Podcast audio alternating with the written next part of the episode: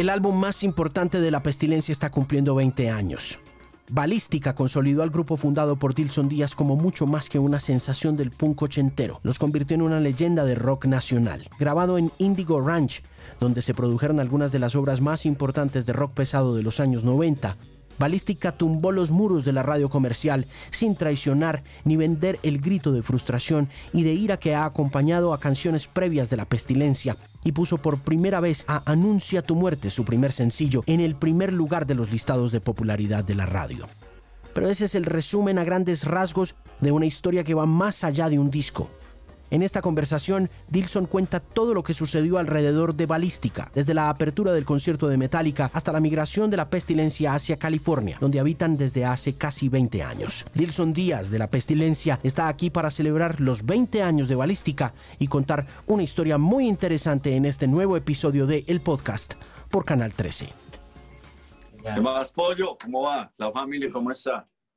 La familia bien, Dilson, aquí hermanos, encerrados, llevamos como, ¿cuántos meses llevamos encerrados, Dilson? Yo no sé, yo, ya ya mucho rato, hermano. Claro que es que en Colombia estuvo, o sea, el sentirse encerrado en Colombia fue tenaz, acá nunca hubo, o sea, aquí hubo encierro voluntario, pero pues si uno quería salir, pues hágale, sí o no, pero no, pues que, que toque de queda y todo ese rollo, nunca. Nunca pero California, pero a California no le no le pasó como, como que arrancaron bien, como que marzo, abril y mayo estuvieron bien y en mayo no hubo como pico?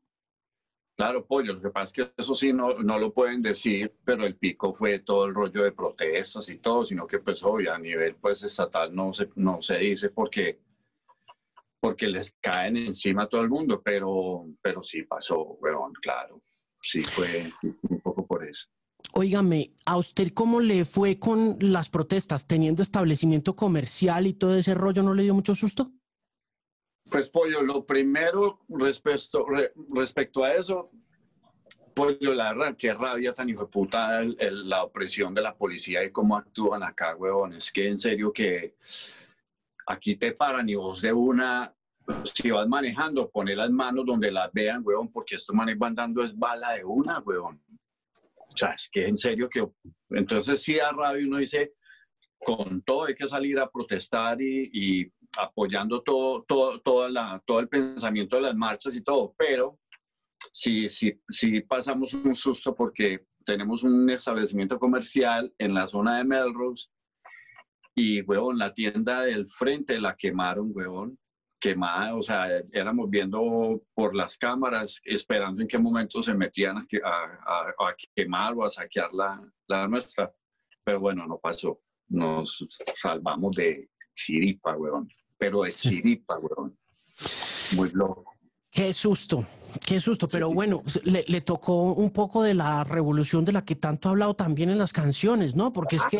Claro, no, y en la que le hace falta ahora a Colombia en este momento, pollo, en serio que, que seguir así cruzados como vamos nos van a comer parados, pollo, está muy complicada la situación en general en todo lado. Y pues ahora se, se entera uno inmediatamente, o sea, pasa algo a los tres minutos uno ya sabe qué está pasando y, y, pues por, por, todo, por redes, por, por el internet, por todo, se, se da uno cuenta que, que, que ya silenciar las cosas no son tan fácil, ¿me entiendes? De pronto hace años llegar a una noticia, la podían, tenían tiempo de manipularla y jugar con ella.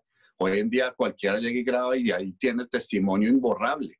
Mm. y publicado. Entonces, yo, yo soy uno de los que digo que en este momento Colombia necesita una reacción muchísimo más, más, más, más reaccionaria, digámoslo así, no hablemos tanto ni es incentivar pues como a, a, masas a que se violenten, pero si a que ya no, ya no nos metan más en toda la boca, que ya estamos mamados, o sea, ya es demasiado.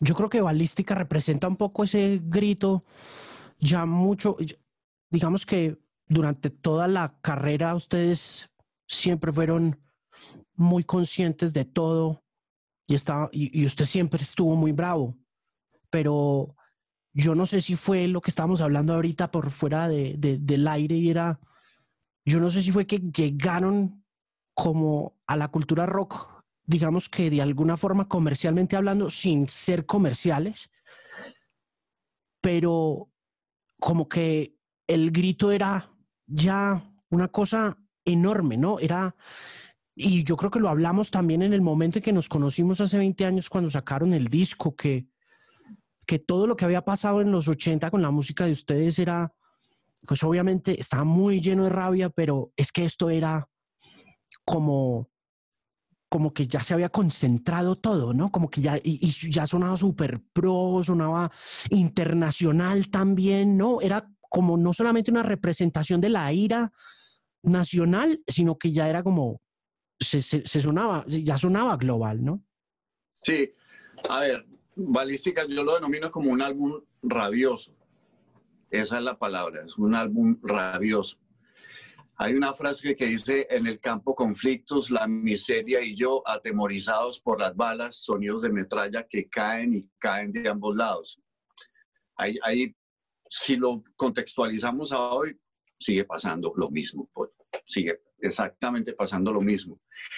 Y Balística fue como ya a nivel musical y profesional con Pestiliencia, fue como llegar ya al, al, al punto donde ya queríamos sonar, digamos, en el, en el llamémoslo estándar de las bandas ya grandes de, de, que sonaban en cualquier parte del mundo por eso pues tuvimos la oportunidad de grabar por fuera, pues grabar acá en Los Ángeles precisamente y eso fue lo que le dio como toda esa, esa carga de, de y claridad. La verdad es que uno oye el balística, pese a que es rápido y es rabioso, uno entiende, entiende muy claro como pues, los mensajes, las letras. No es como que hay que repetir mucho para, para entender lo que, lo que se canta ahí. Y, y sí, hermano, es, ese, es, es como llegar a, a, esos, a esos dos niveles de, de, rabia total por la desesperanza, por, por, por, por ese país que sigue sin brindarnos cosas. Y lo otro, pues también como de, de, de, de la alegría de, poder grabar en, en, en, las condiciones que, que, necesitábamos y queríamos. ¿Cómo toma la decisión de que quiere que este sonido sea internacional, que quiere grabar en otra parte del mundo? Que, y, y, pues en esa época no era tan fácil como hoy en día que como que uno se tuitea con el otro y se mandan una vainita, un correíto electrónico, una vaina y ya, ¿no? Aquí, aquí toca viajar, ¿no? No, fue muy loco porque imagínate que eh, dijimos, bueno, ya es hora de grabar, hacía como medio año, algo así, habíamos hecho el concierto con Metallica, habíamos hecho ya varias cosas como bastante significativas, grandísimas.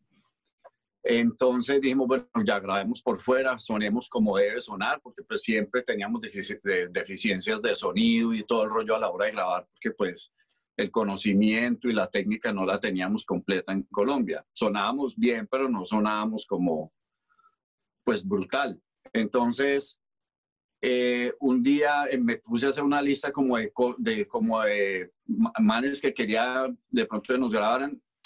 Me escribí un par de emails con el man de NoFX, con el productor, no recuerdo el nombre del man en este momento, y el man me dijo que no podía. Entonces me dio como unos tips, incluso me dijo, mira, eh, mezclalo vos, grabalo vos, no le ponga ríos, no hagas tal cosa. O sea, el man muy querido, pero no podía, no tenía tiempo, estaba buqueadísimo. De ahí pensé eh, en ir a Argentina a grabarlo. No tenía con quién, pero dije, bueno, de pronto Argentina. Y un día me dice un amigo, mm, me dijo, Pollo, ¿por qué no lo grabas en el Índigo Ranch? Y yo, ¿y cuál es el Índigo? Me dijo, pues donde grabó Sepultura, grabó Korn, grabaron todos. Y yo, no, Pollo, eso debe valer, pero un montón de plata. Y me dice el man, pues escribámosle. Justamente por esos días había salido un artículo de Sepultura, creo que del Roots, me parece que fue, albunzazo. Y no sé cómo fue, pero salía ahí la información del Índigo y salía y había un email. Pollo, yo ni siquiera sabía escribir un email, yo no sabía ni cómo, qué era eso. ¿Me entiendes? Entonces que llamamos a un man que era que un duro en computadores y el man pues hizo el email y pam, pam, y le escribimos ahí con el man y tal y le pedimos el teléfono al, a la gente del estudio. Al otro día nos respondió Richard Kaplan directamente. Nos dice el man, eh, vea, llámeme a este teléfono, tal, tal, tal.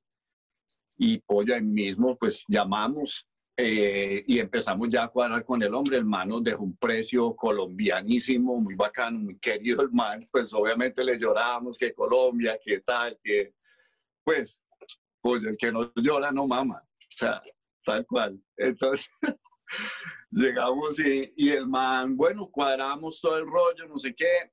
Lo bacano del Índigo es que eh, es el estudio, pero al lado él mantiene como, como un, era como un chalet y él lo renta ahí para que se queden las bandas y de una vez uno duerme, come y todo ahí, luego pasa al, al, edificio del lado a grabar.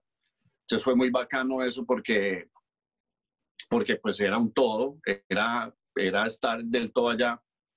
Entonces ahí ya cuadramos, definimos cosas, le dijimos cuántas canciones, el man nos dijo más o menos cuánto tiempo nos íbamos a demorar. Fueron 17 días exactos grabando, entre grabación y mezcla.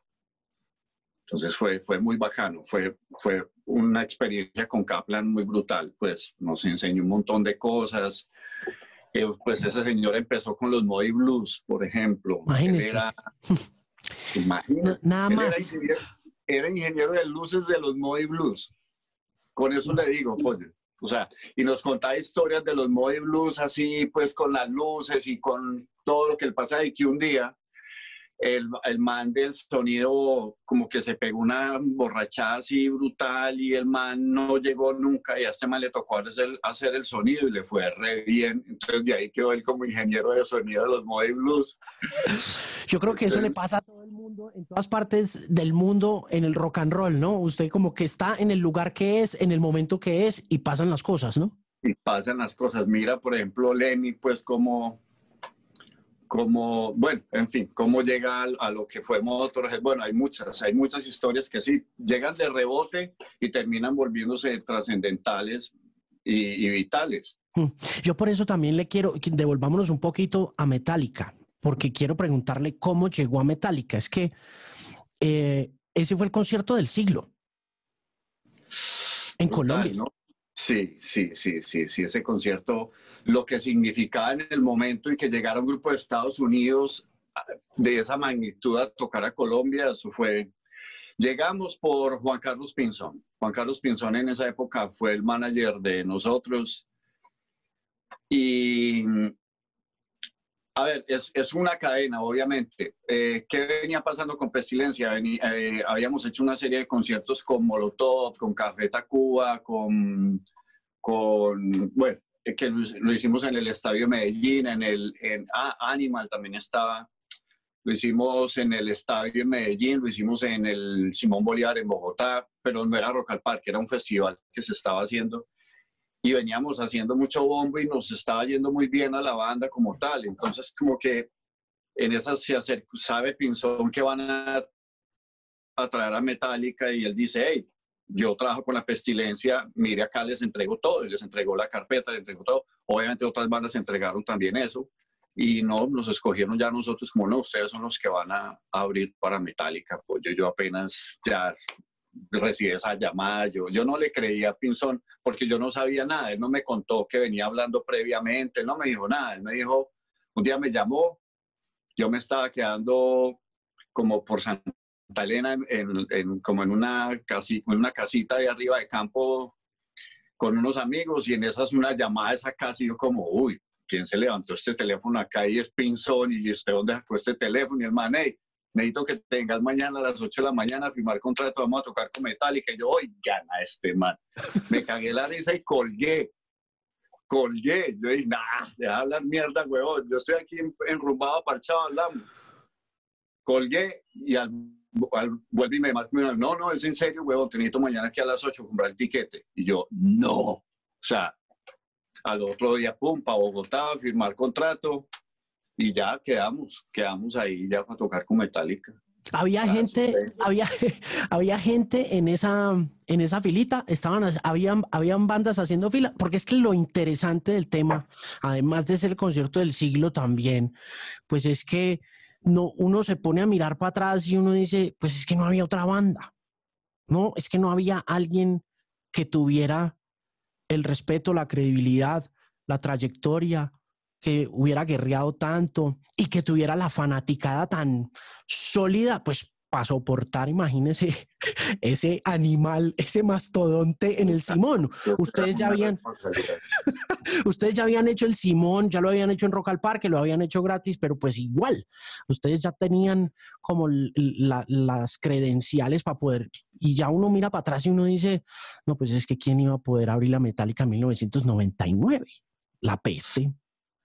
Sí, a ver, yo digo que realmente yo no, no pregunto, a ver, yo creo que ellos manejaron eso como muy, muy, muy, pues muy, de forma muy callada, así, muy prudente. Entonces, yo no supe realmente qué grupos tuvieron y cuántas carpetas llegaron. Sí sé que, que hicieron una selección. Lo que me llegó por otro lado fue que llamaron al hijo del empresario que era, que era Molina. Eh, ¿Cómo es que se llama? Se me va el nombre. Era Fanny Mickey con ese otro señor. Y el señor como que llamó al hijo por teléfono y le dijo, tengo estos grupos.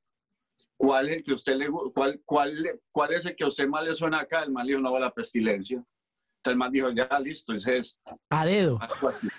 No, o sea, el man tenía como varias, varias, varias bandas, es lo que yo tengo entendido, pero llamó al hijo que era rockero y toda la vuelta y todo el rollo, entonces eh, él ya tenía como un soporte que venía haciendo cada una, pero le reafirmó el hijo y le dijo, no, la pestilencia. Pues eso, fue lo, eso es lo que me dijeron, ¿no? No sé, no sé realmente, pues ya cómo fue la, la, la cosa ahí dentro de la oficina yo llegué allá y llegamos a firmar contrato y me decía, señor, ¿está listo para ese concierto? Y le dije, María, señor, llevo como 20 años preparándome para esto. entonces, más le cae bien.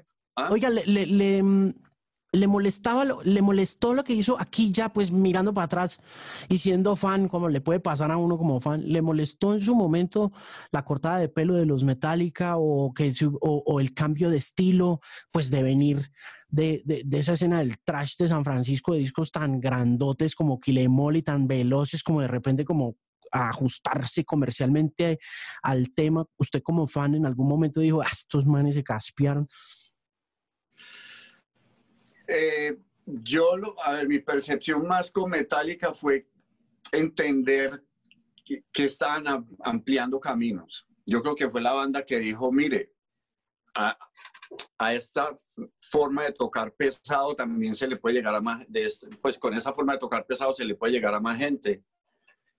Y obviamente mucha gente se molestó y todo el rollo por, por varios cambios, pero uno no, no, nunca dejó de ver lo significativo que han sido y lo que, y lo, y lo que estaban marcando en ese entonces. Digamos, yo toda la vida he sido muy slayero, como decimos en Medellín, pues, o sea, Slayer es la banda y Metallica me gustaba mucho, pero yo siempre he tenido más como mi, mi rollo hacia Slayer, pero entendía muchísimo lo que Metallica estaba transmitiendo ya a nivel global y era como y poner el metal en un lugar que pues ninguna otra banda lo logró, ni, ni, y hasta el día de hoy tampoco lo ha logrado de esa manera. Entonces, era, era, no, era, era más como, me generaba mucha ansiedad saber qué, qué, iba a pasar ese día y qué iba a llegar, ¿me entendés? Y dormir fue complicado durante mes y medio, o sea, dormir tranquilo y como con la pausa de, levantarse, era, fue complicado.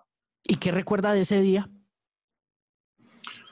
No, recuerdos. A ver, yo, por ejemplo, ese día eh, nos habían regalado como 100 pases VIP. Y dije, bueno, no, ahorita salgo y se los paso a todo el mundo porque venía mucha gente de Medellín, amigos de Cali y tal. Yo tenía pues como mi parche para invitar y todo. O sea, esos 100 eran de la banda, pues como de todos terminé tocando con los 100 pases en el bolsillo, weón.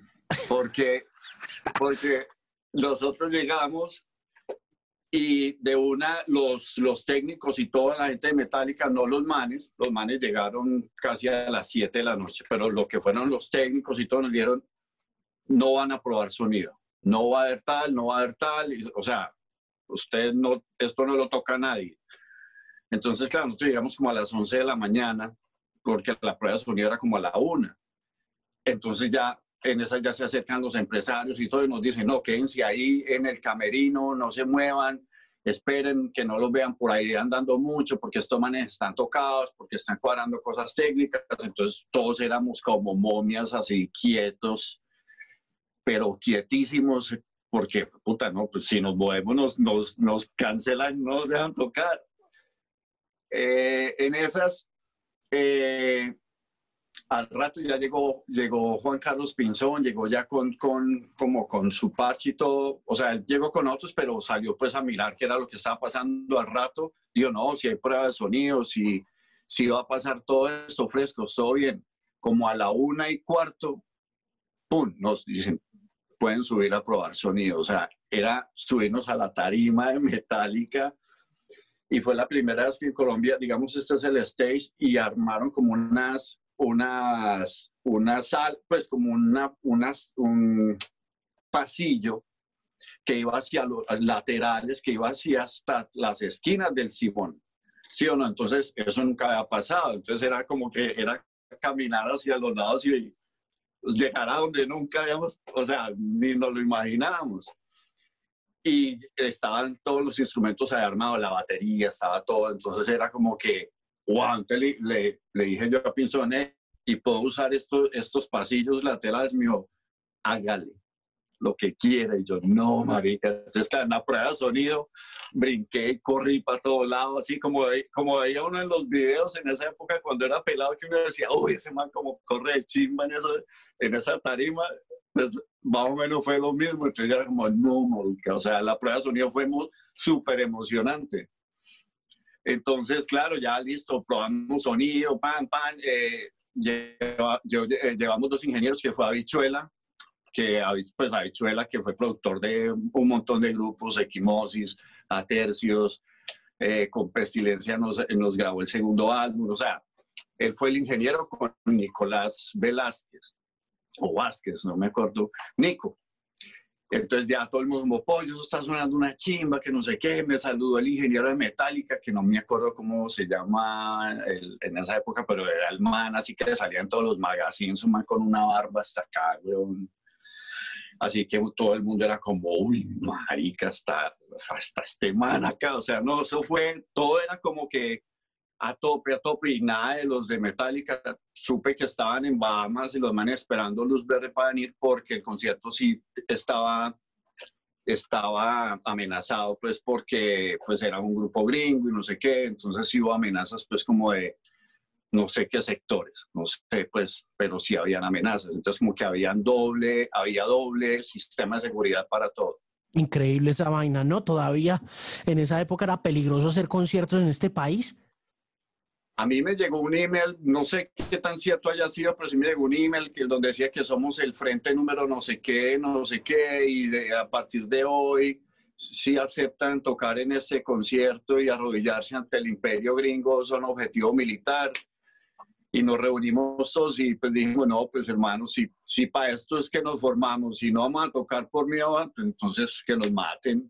Y dijimos, no, nada, para adelante, a tocar, porque pues, o sea, entonces, ¿cuál es la idea? Pues, ¿cuál es el objetivo? ¿Cuál es el ideal? Vamos a tocar.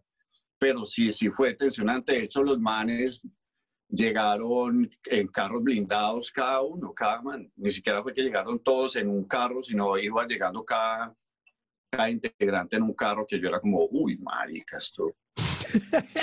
¿Usted se imagina que hubieran cancelado eso, Dilson? No, no, no, no, no. No, no, no. No, no, no, eso hubiera sido. Es que me recuerdo muy bien que dos días, tres días antes había gente acampando afuera del Simón Bolívar y eso era lleno de gente, pero lleno a reventar. No, no, no, yo creo que hubiera sido algo muy delicado, muy delicado. Una cosa, por ejemplo, que me recuerdo también en Tarima, estando en la Tarima, ya tocó pues como las canciones que, o el tiempo que teníamos más o menos para tocar. ¿Cuánto tenían? Teníamos eh, como 25 minutos. ¿En serio? Era lo que teníamos. Entonces llego yo y miro a, a ¿cómo se llama ese man? Lanzoni. Giovanni. Lanzoni. Giovanni. Giovanni Lanzoni. Y lo miro y le digo, ¿qué? Me dice, siga. Entonces, eh, en esas hay un pedazo como instrumental y me voy yo hacia allá y le digo, ¿qué pasó? Y me dijo, no, Eso man, apenas acaban de aterrizar eh, en, en, el aeropuerto. Tiene como una hora más, hágale. Y yo, no, de puta, tonto. Ahí lo mírelos a todos y yo, hey, tenemos más canciones, démosle. Entonces era un parche. En esa fue que se acercó Fanny y mí a hablar como no sé qué, que ella se acercó. Yo estaba hablando y ella se acercó y como en el micrófono yo hablo y yo como no, hágale, pues todo bien. Mayo de 1999 y usted ya estaba grabando, usted ya estaba escribiendo el disco nuevo o no? Sí, ya teníamos canciones, ya teníamos, eh, digamos, metralla, ya teníamos Anuncia tu muerte, teníamos, teníamos Cordero arrepentido, la teníamos también. Del resto, teníamos como cuatro o cinco canciones nomás. Luego, después de Metallica, fue que llegó pues como la confirmación de que listo, vamos a grabar Indigo Ranch, tal, tal. Y ahí fue que ya nos pusimos a terminar de componer las cosas. Hubo un par de canciones que se prácticamente se rearmaron en el estudio, eh, donde pues cuando Richard Kaplan escuchó todo el, todo el álbum nos dijo como, no sé, esta canción no me mata, tal cosa, pues como en la charla nos dijo, mmm, de pronto no la pongamos. Entonces le mostramos un par más, nos dijo, uy, venga que esas sí son, esas me gustan más que estas. Entonces como que ahí nos reacomodamos con él. Y digamos, por ejemplo, Pirum, Pirum es un jam, es una canción que salió de un jam ahí en el, en el Índigo prácticamente. Entonces fue muy bacano porque porque Richard Kaplan era ahí parchado viéndonos y pues daba mucha energía estar tocando y con ese señor que pues el conocimiento musical y, y técnico y todo que, que, tenía, porque ya murió Richard Kaplan, fue, fue brutal, o sea, fue súper significativo para nosotros. Entonces, mmm, digamos que sí teníamos parte del álbum en, en, en esa época con lo de Metallica y otra parte no, más o menos. ¿En qué mes se fueron?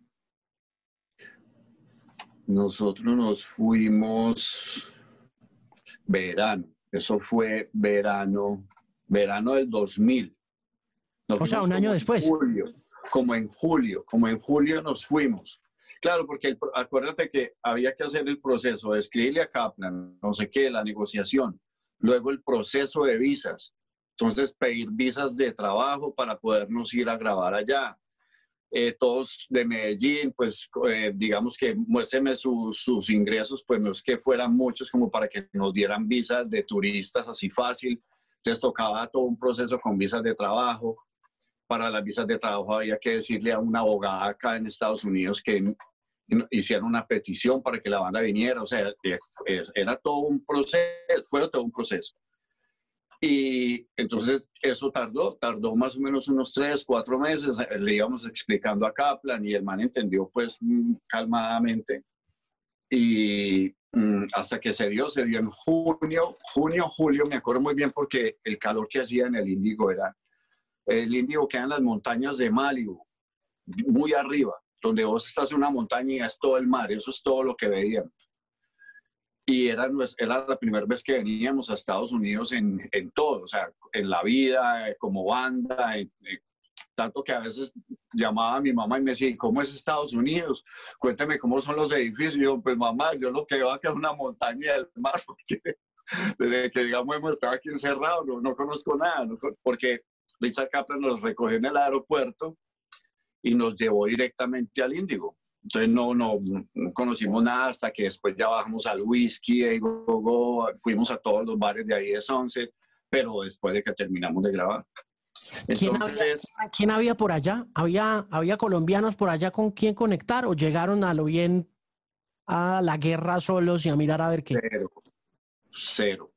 Llegamos, a, llegamos al estudio a grabar y luego bajar eh, a donde la prima o un familiar de Juan Carlos Pinzón y ya eso era como la única conexión que teníamos en Los Ángeles, no había más. Pero conciencialmente ya después empezamos a conocer a Marco Aldaco, no sé si lo conoces, empezamos ya como a conocer Parche y todo el rollo. Me acuerdo muy bien que, imagínate que el, día 18, o sea, al día siguiente que ya Kaplan nos entregó como una mezcla, faltaba después ir a masterizar. Y yo me lo llevé, íbamos para el whisky, iba a tocar, no me acuerdo qué grupo, y yo me llevé como unas copiecitas que me quemó Richard Kaplan.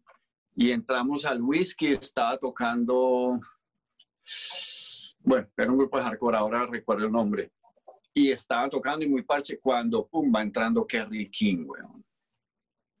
Y yo, no, marica, yo con mi disco ahí, yo, pues, puta, y me le acerqué y dije, hermano, tal, tal, un abrazo, hermano, mire, ah, le pasó mi disco, o sea, ni siquiera lo habíamos sacado, ni siquiera estaba masterizado y se lo entregué a Kerry King, weón, como, uy, vea, hermano. Y el man como, ah, ok, gracias, pero no tenía nombre, no tenía nada, era un CD quemado.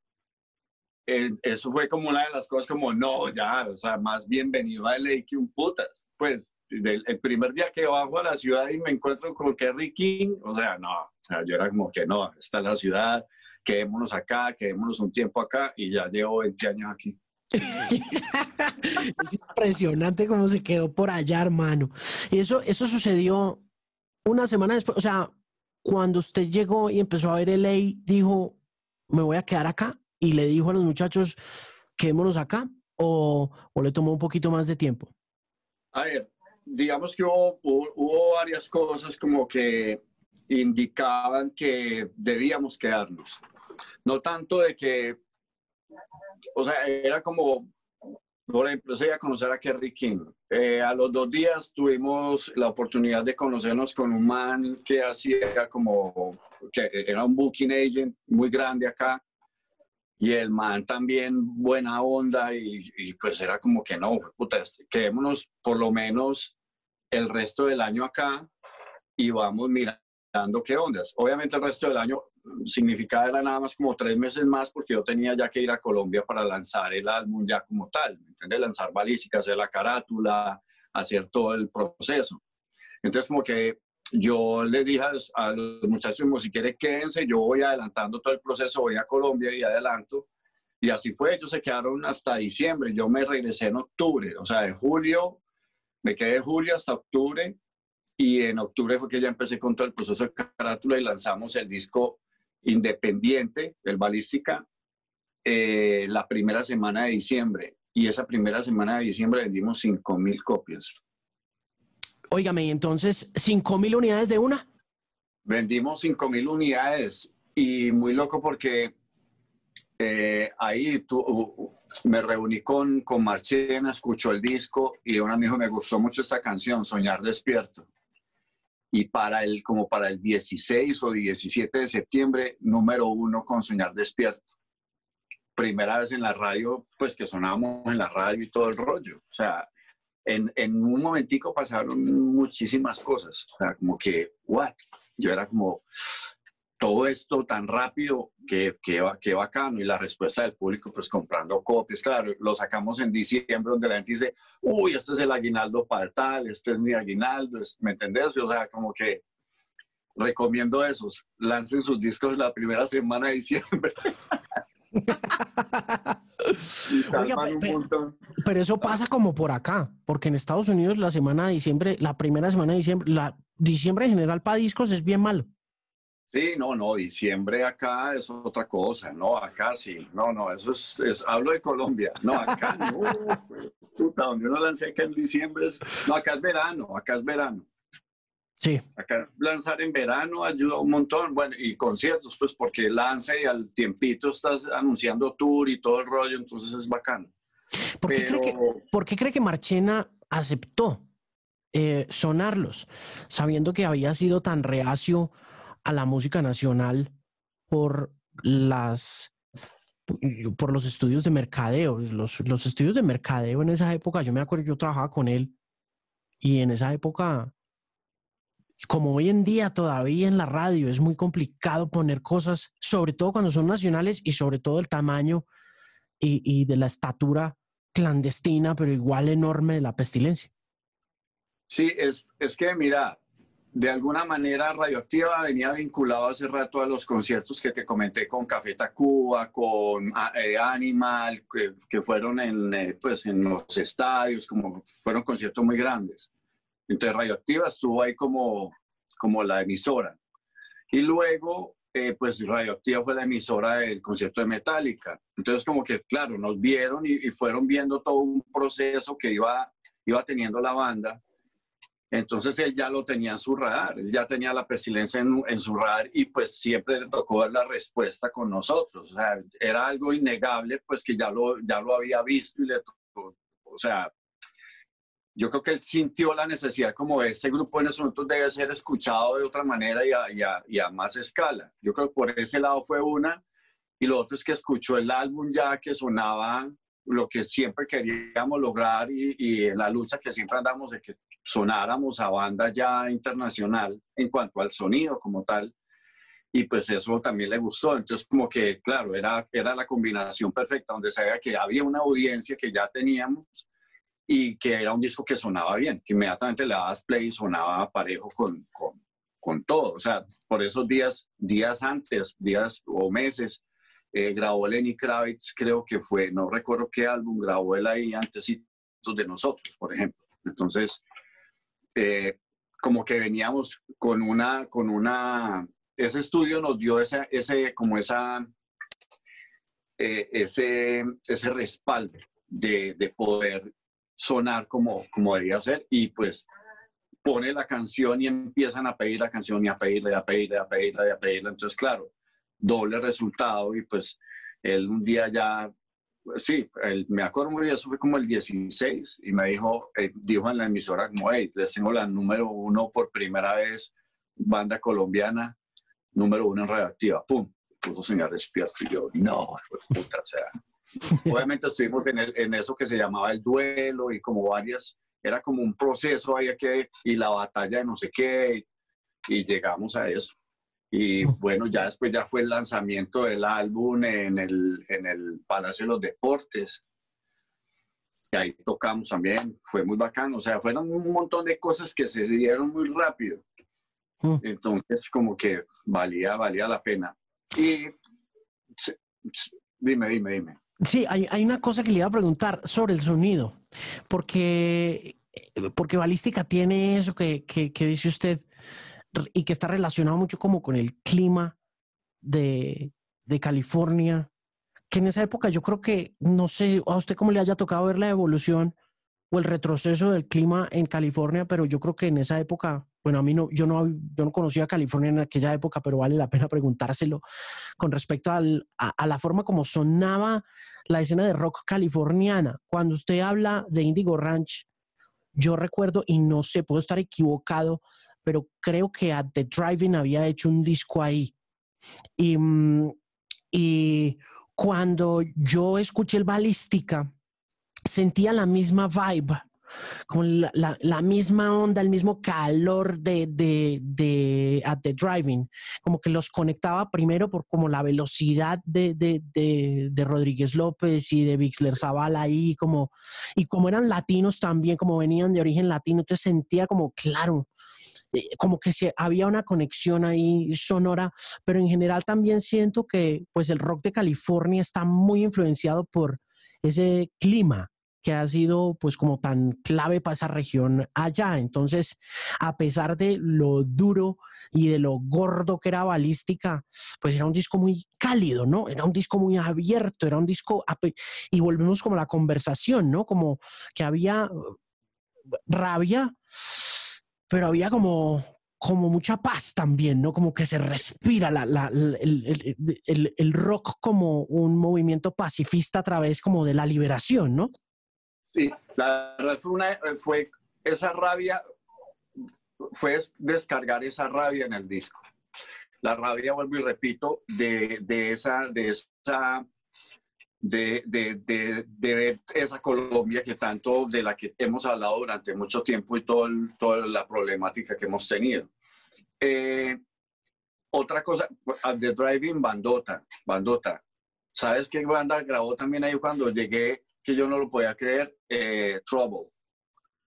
Una, es una banda clásica y otra cosa que ayudó muchísimo, mm, lo, lo, asocio con Trouble porque me encantaba esa banda y lo otro es que eh, una vez leí un artículo de, de, Trouble y decían, estos manes se metieron a, a un estudio de los años 60, 70 y logran sonar a hoy, pero con esa calidad, esa, esa, no, esa em, calidez. Como la calidez y, lo caliente que es el sonido de ese, de ese estudio. Es que era, era un sello, eh, ese estudio tenía un sello y es que sonaba solamente ahí. Ya te explico por qué. Entonces era como que mm, eh, eh, eh, grabaron tantas bandas ahí porque también estaba como volviendo a retomar el análogo, como que la gente estaba cansada del CD, de la cosa y de grabar digital, entonces como que volver al análogo era, era vital en ese momento y el índigo era todo análogo, absolutamente todo.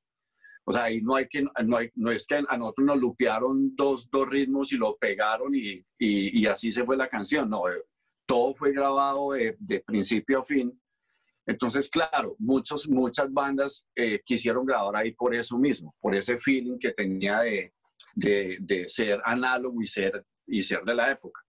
¿Qué tan difícil fue mantener a la tropa junta en, en California con ese propósito de seguir como eh, camellando allá, de seguir trabajando, de vivir allá, de radicarse? Porque si una cosa es irse uno, y otra muy distinta es llevarse la banda entera, hermano. Es que... estamos locos. O sea, a ver, nosotros digamos y grabamos no sé qué, ya llegó el diciembre, pues el diciembre aquel de la venta del disco aguinaldo, llamémoslo así.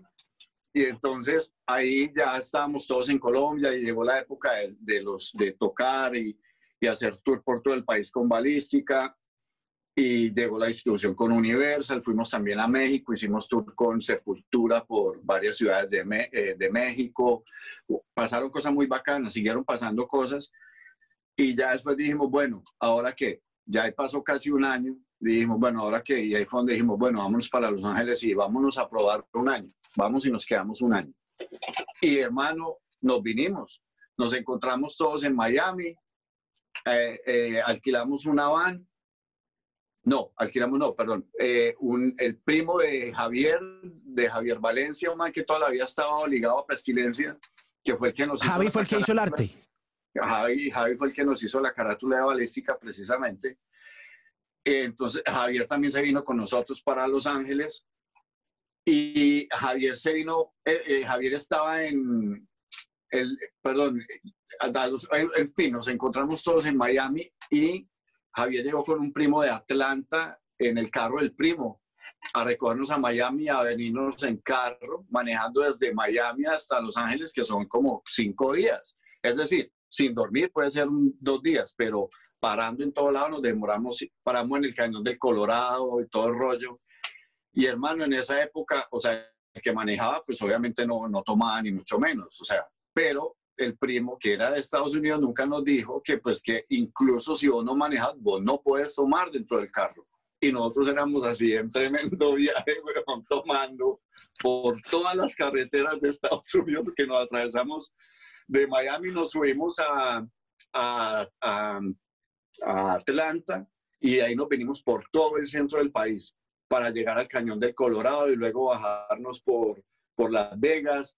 Hicimos todo ese vueltón y tome chorro y parchados en el carro. Obviamente el que manejaba no, pero imagínense donde no hubiera parado la policía y huele y, seis colombianos en un carro tomando chorro, o sea, nos pegamos una embalada. Y llegamos ahí, llegamos a Los Ángeles y nos quedamos como tres días en la casa de Marco Aldaco, mientras encontrábamos un apartamento para quedarnos todos. Nos alquilaron un apartamento en el Valle San Fernando en una zona fuertecita, pero estaba a buen precio el apartamento y no sé qué. Y luego como, bueno, ¿y ahora qué vamos a hacer? Pues, puta, pues porque teníamos contactos para conciertos y muchas cosas, pero igual nos venimos un poco como a la loca. Y a la loca fue que, pues a los días fue que nos, nos dijeron, oiga, ¿quieren salir en televisión a hacer un, un, un programita? Se demoran 20 minutos haciéndolo y les pagamos o sea, con lo que nos pagaban, quedábamos como para tener dos meses viajando haciendo vaca entre todos de lo que nos pagan por hacer ese show de televisión, ¿no? Y todos como, ah, pues sí, ¿quién nos va a ver? ¿Qué de putas hagámoslo? Pues es La Corte del Pueblo, que es el video más visto de la pestilencia de la historia de la banda. No, La Corte del Pueblo. Claro, peor. O sea, llego y grabo eso y digo yo, no, pues aquí quién va a saber y tal, y yo fresqueado grabando eso, weón, tan, tan, cuando como al medio año me escribió un tío, es que, oiga, Medilson, ¿le pasó algo? Le mando plata para el abogado, ¿qué le pasó? ¿Usted qué le hizo a esa pobre muchacha? Y yo, no, me puta, lo vieron en Colombia, weón. y después cuando el internet eh, ya estaba pues fuerte todo el rollo de YouTube y todo, claro, y después lo suben a YouTube, weón, y yo, no, marica, es el video más visto de la película.